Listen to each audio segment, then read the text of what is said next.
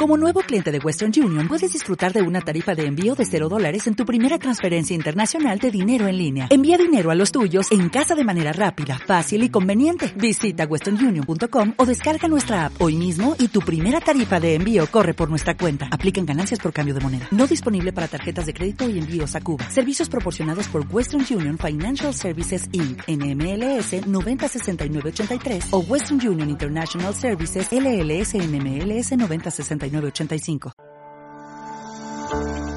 Conversaciones con expertos sobre medio ambiente y desarrollo sostenible. Las dudas de la sociedad civil resueltas en el diálogo radial. Bueno, bienvenidos a todos a este nuevo encuentro de este podcast educativo llamado Desarrollo Sostenible, un podcast que conversa con docentes e investigadores alrededor del medio ambiente y el desarrollo sostenible al abordar preguntas que surgen desde la ciudadanía. Yo soy Sofía Gómez y estaré acompañándolos en este encuentro radial. Estás escuchando Desarrollo Sostenible, un podcast educativo de la Universidad de Manizales. Bueno, el día de hoy nos encontramos con Gloria Janet Flores Yepes, administradora ambiental, magíster en Desarrollo Sostenible y Medio Ambiente y doctora en Desarrollo Sostenible de la Universidad de Manizales, quien se encuentra desarrollando proyectos de conservación de humedales financiados por la Universidad Católica de Manizales en alianza con la Universidad de Manizales, con quien conversaremos de humedales y sostenibilidad ambiental. Bienvenida, Gloria, a este podcast. Muchísimas gracias. Bueno, Gloria, para comenzar, queremos que nos explique qué son los humedales. Una explicación sencilla, por supuesto, y qué tiene que ver con desarrollo sostenible. Ok, bueno, los humedales son todos esos ecosistemas relacionados con agua. Por ejemplo, los lagos, las lagunas, los mismos ríos son caracterizados como humedales, los pantanos, los manglares. Es decir, todos esos cuerpos de agua me están indicando que son un humedal. Yo estaba leyendo esta semana para poder hacer la entrevista y yo descubría que incluso existen como que los humedales en sí son muy particulares. O sea, son en sí mismos una biodiversidad completa. Entonces yo me hacía la pregunta de por qué es importante entonces entonces como conservarlos? Bueno, conservar los humedales es muy importante porque ellos prestan muchos servicios o beneficios, lo que nosotros llamamos eh, servicios ecosistémicos. ¿Y eso a qué hace referencia? Hace referencia a que ellos pueden prestar tres tipos de servicios. Unos muy de tipo cultural, ¿por qué? Porque en los humedales nosotros encontramos que muchos rituales indígenas se hacían dentro de esos humedales. Entonces, eso es un servicio cultural. Vemos nosotros como, por ejemplo, tenemos a la Laguna Guatavita, que para nosotros ha sido una gran representación a nivel del país. ¿Por qué? Porque allí se hacían los cambios de cacique, se hacían las adoraciones al dios, a los dioses, a la luna, al sol, en fin. También prestan otros servicios como los servicios recreacionales de turismo. También prestan otros servicios relacionados con la regulación hídrica. Eso quiere decir que ellos tienen esa capacidad de actuar como unas esponjas. Lo que hacen es absorber, retener el agua y luego irla soltando poco a poco. Eso es lo que se llama la regulación, tener esa capacidad de almacenarla para luego soltar el agua en época de verano. Otra de las funciones que cumplen estos humedales es que actúan como unos filtros, es decir, ellos son como unos riñones en la tierra, cumplen la misma función del riñón en el cuerpo humano. Entonces lo que hacen es absorber, filtrar y luego expulsar. Entonces ellos son unos grandes almacenadores de nutrientes y lo que hacen es hacer un proceso de, infiltración. Pero también prestan otros servicios como por ejemplo la provisión de alimentos, ¿cierto? Entonces con los humedales nosotros encontramos peces, ellos nos sirven para riegos para cultivos, sirven también para la ganadería. Es decir, son muchísimos los beneficios que nosotros tenemos de estos ecosistemas. Y entonces, ¿cuál es esa correlación que existe entre los humedales y el desarrollo sostenible? Bueno, son ecosistemas que definitivamente permiten la sostenibilidad del planeta. Son ecosistemas que permiten el equilibrio por las razones que anteriormente mencioné. Permiten que esté habiendo constantemente aprovisionamiento de recursos, que haya una amortiguación, que haya un equilibrio. Entonces, esa es la relación que hay directa con el desarrollo sostenible, con la sostenibilidad del planeta especialmente. Yo estaba leyendo en la ONU y decía que a nivel global se calcula que los humedales cubren aproximadamente 12,1 millones de kilómetros en el planeta. Sin embargo, la perspectiva mundial sobre los humedales estima que su extensión ha disminuido rápidamente, con pérdidas de hasta el 35% desde 1970. ¿Cuáles son entonces los efectos de ese panorama mundial? O sea, ¿cuál es el efecto cuando un humedal empiezan a disminuir o, incluso se puede acabar? Bueno, pues el panorama definitivamente es la disminución considerable del recurso hídrico a nivel mundial. Es posible que se pueda generar una escasez hídrica, una escasez de agua a través del tiempo. Nosotros vemos cómo de nuestros estudios justamente en mi tesis doctoral, determinamos un índice de estado de conservación de diferentes humedales en la parte alta de la cuenca del río Chinchiná, pero además hicimos un análisis de cómo ha sido el retroceso de estos espejos de agua y notamos como en 10 años hubo una disminución de más del 40% de espejos de agua. Y es el panorama general a nivel nacional y a nivel mundial, como son unos ecosistemas que permiten la regulación, pues desde luego que eso va a generar un desequilibrio muy importante. Colombia tiene unas zonas bastante amplias en temas de humedales, vemos como la zona de la Orinoquía, por ejemplo, tiene grandes extensiones, eh, tenemos unos humedales hacia la parte del Magdalena mm, ya más baja, por la parte de la Mojana, por ejemplo, donde hay unos espejos de agua muy considerables. Somos muy ricos en humedales, sin embargo la tendencia a la disminución, especialmente en los humedales que se encuentran en las partes más altas, que son los humedales altoandinos, esos son los humedales que son mucho más frágiles, humedales que se encuentran, por ejemplo, por encima de los 2.600 metros sobre el nivel del mar, que son humedales que están en zona de páramos, humedales, por ejemplo, que están en la parte de la sabana de Bogotá, son mucho más frágiles. Los que se encuentran en páramo, pues desde luego son mucho más frágiles por las condiciones de suelo y las condiciones climáticas de estas zona, pues que hacen que sean mucho más vulnerables y unido a esto, pues la acción antrópica con eh, sistemas productivos insostenibles en estas zonas, pues hacen que los humedales tiendan a una disminución mucho mayor.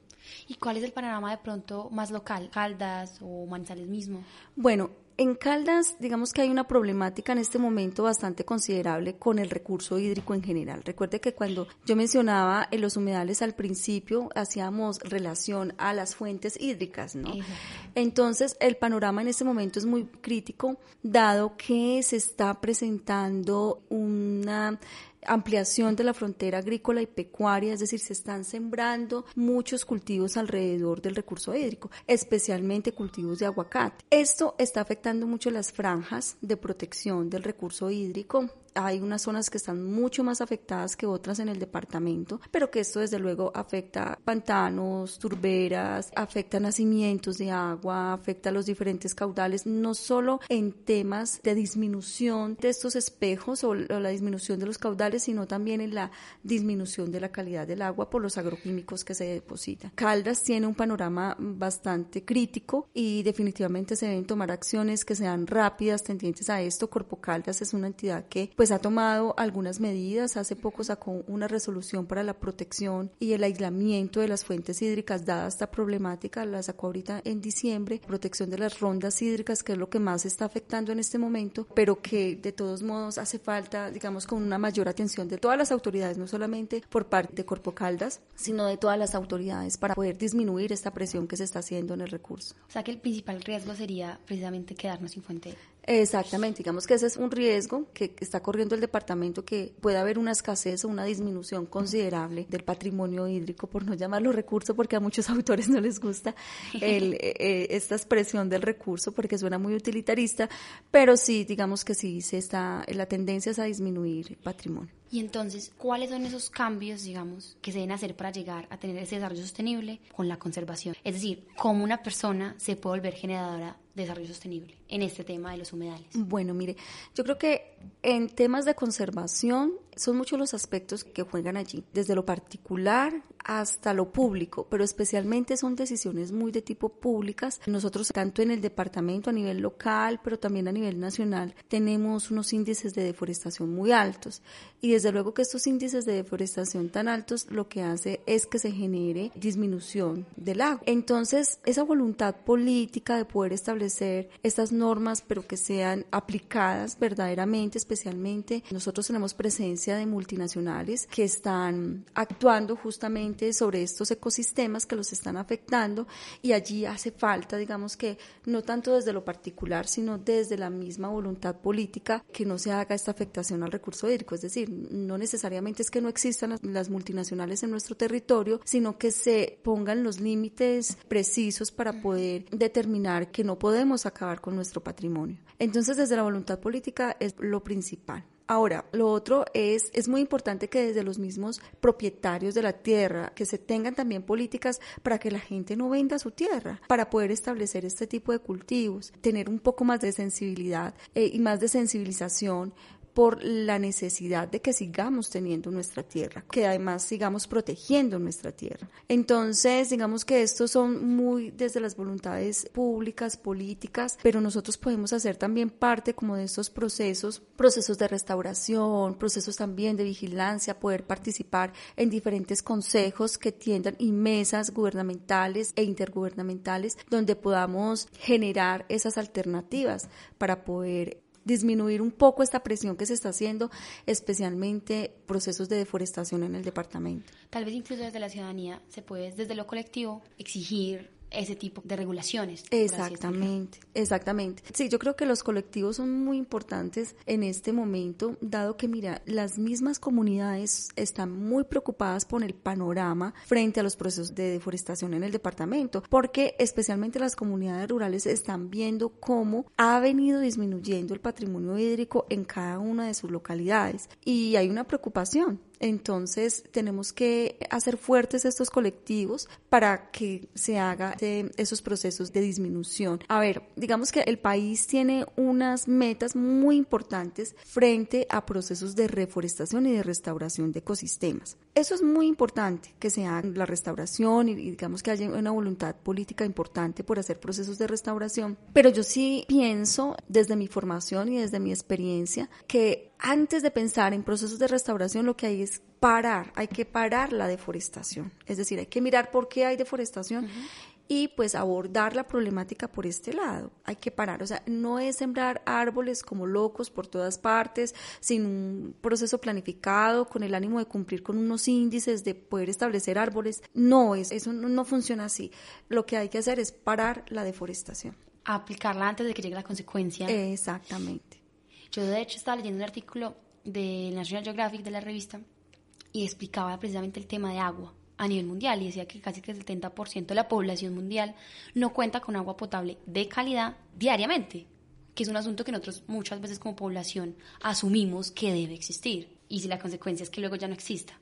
Exactamente. Además que es, es un patrimonio que es difícil de, volver a su condición inicial. Definitivamente se acabó el agua y no hay forma de volverla. O sea, lo que podemos hacer es ayudarle con procesos de regulación, pero pues no vamos a, a recuperar lo que ya se ha perdido. De pronto, ¿puede contarnos sobre esas investigaciones que nos comentaba que está haciendo, que la financia la Universidad Católica en alianza con la Universidad de Manizales? Pues con las dos universidades hemos trabajado procesos especialmente en la parte alta de la cuenca del río Chinchina, donde hemos indagado y conocido cuál es la situación que se está presentando en esta parte alta. Hemos conocido cuáles son las percepciones que la gente ha tenido frente a estos ecosistemas, porque las comunidades, pues antes de llevarle proyectos de desarrollo y decirles qué es lo que hay que hacer, pues es importante conocer cuál es la percepción que tienen de su ecosistema y cómo se entienden dentro del ecosistema. Entender un poco como esa relación hombre-naturaleza para poder también comprender cómo posteriormente abordar un ecosistema, ¿cierto? Entonces, entendemos esa percepción, podemos entrar también con la comunidad a que conozca su ecosistema y cuáles son los servicios. Entonces, mientras que anteriormente para la comunidad un humedal o un pantano para ellos podía ser un estorbo dentro de su sistema productivo, conociendo cuáles eran esos servicios o esos beneficios que prestaban los humedales, pues ya empezaron a conocer esa importancia. Entonces, por allí iniciamos. También hemos desarrollado proyectos de valoración del ecosistema, valoración tanto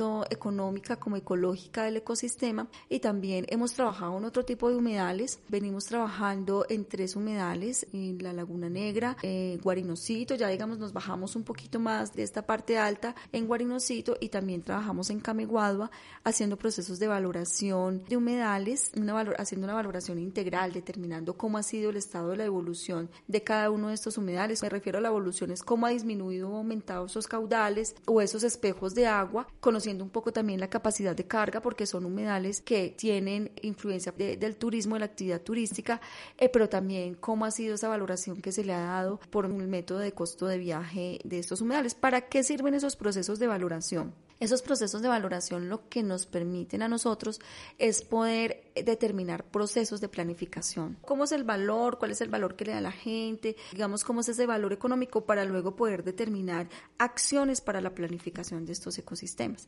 Ahorita también estamos trabajando un proyecto de monitoreo de la determinación de unos indicadores para el monitoreo de humedales y bueno, en esto vamos y en esto hemos trabajado. ¿Y es un proyecto que puede durar años? Bueno, nosotros venimos trabajando, pues iniciamos con la Universidad Católica hace 11 años y con la Universidad de Manizales venimos trabajando en alianza ya hace aproximadamente 5 años. ¿Y de qué manera en sus clases, sus investigaciones y proyectos, cómo participan los estudiantes? Bueno, eso también iba a comentarles. Nosotros desde la maestría en desarrollo sostenible, yo soy docente pues también del CIMAC y allí lo que hemos trabajado es en diferentes ecosistemas, ¿no? En diferentes humedales. Entonces hemos trabajado en humedales en Bogotá haciendo también procesos de valoración, hemos trabajado en humedales de Boyacá, pero también hemos trabajado en manglares con la maestría en teledetección en la Universidad Católica. Entonces, digamos que a través de esa misma alianza, pues hemos venido desarrollando diferentes proyectos con estudiantes de temas de maestría. Y Gloria, de pronto, ¿en qué momento eh, o por qué surgió ese interés suyo por abordar esos temas e investigarlos? Yo antes de ser docente trabajaba con la Fundación Pangea, bueno, ya antes trabajaba con, con Corpo Caldas. Entonces, con la Fundación Pangea, que es una ONG que trabaja mucho el tema de humedales a nivel de departamento, bueno, y a nivel nacional, pues venía trabajando con ellos en temas de algunas consultorías, con conservación internacional también, identificando problemáticas en estos humedales, pero también haciendo el plan de manejo de humedales. Entonces, digamos que conociendo un poco lo que pasaba con ellos, conocí también la Fundación Humedales en Bogotá, como las situaciones que pasaban alrededor de los humedales, por allí me inquietó el tema de, de investigación del ecosistema como tal libros, películas, documentales, sección de recomendaciones literarias y cinematográficas.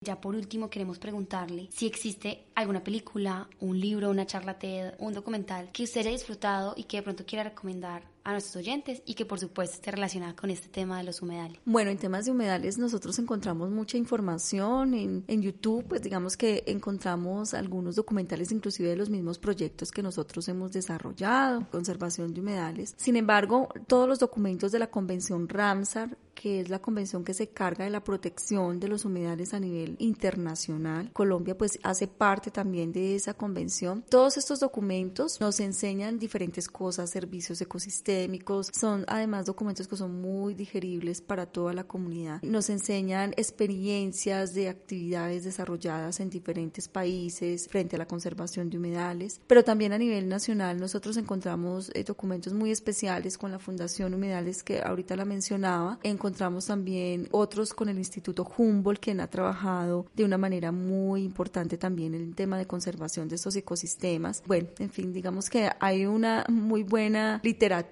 alrededor de la conservación de los humedales. Gloria, muchas gracias de nuevo por haber venido a conversar con nosotros. Si de pronto tienes alguna otra, ojalá podamos contar contigo en próximos capítulos. Bueno, claro que sí, estaremos acá en próximos capítulos. Muchas gracias por la invitación. Bueno, como despedida queremos recordarles que estaremos conversando sobre desarrollo sostenible y medio ambiente cada 15 días en esta primera temporada de este podcast educativo. Este programa fue realizado con el apoyo de la Universidad de Manizales, acreditada de alta calidad, y los laboratorios de radio de la universidad. Recuerden que pueden encontrar todos nuestros capítulos en nuestra cuenta de Spotify y YouTube Podcast Humanizales, además de nuestra página web oficial podcast.humanizales.edu.co y la página de la emisora umfm.com.co. Hasta la próxima. Esto fue Desarrollo Sostenible, un podcast que conversa con los docentes e investigadores de la Universidad de Manizales sobre medio ambiente y desarrollo sostenible. Si eres un apasionado de las leyes y sueñas con ser parte de la rama judicial, conecta tu futuro con nuestra experiencia. Estudia Derecho en jornada diurna y nocturna en la Universidad de Manizales, acreditada de alta calidad. Inscríbete en www.humanizales.edu.co, vigilado Ministerio de Educación Nacional.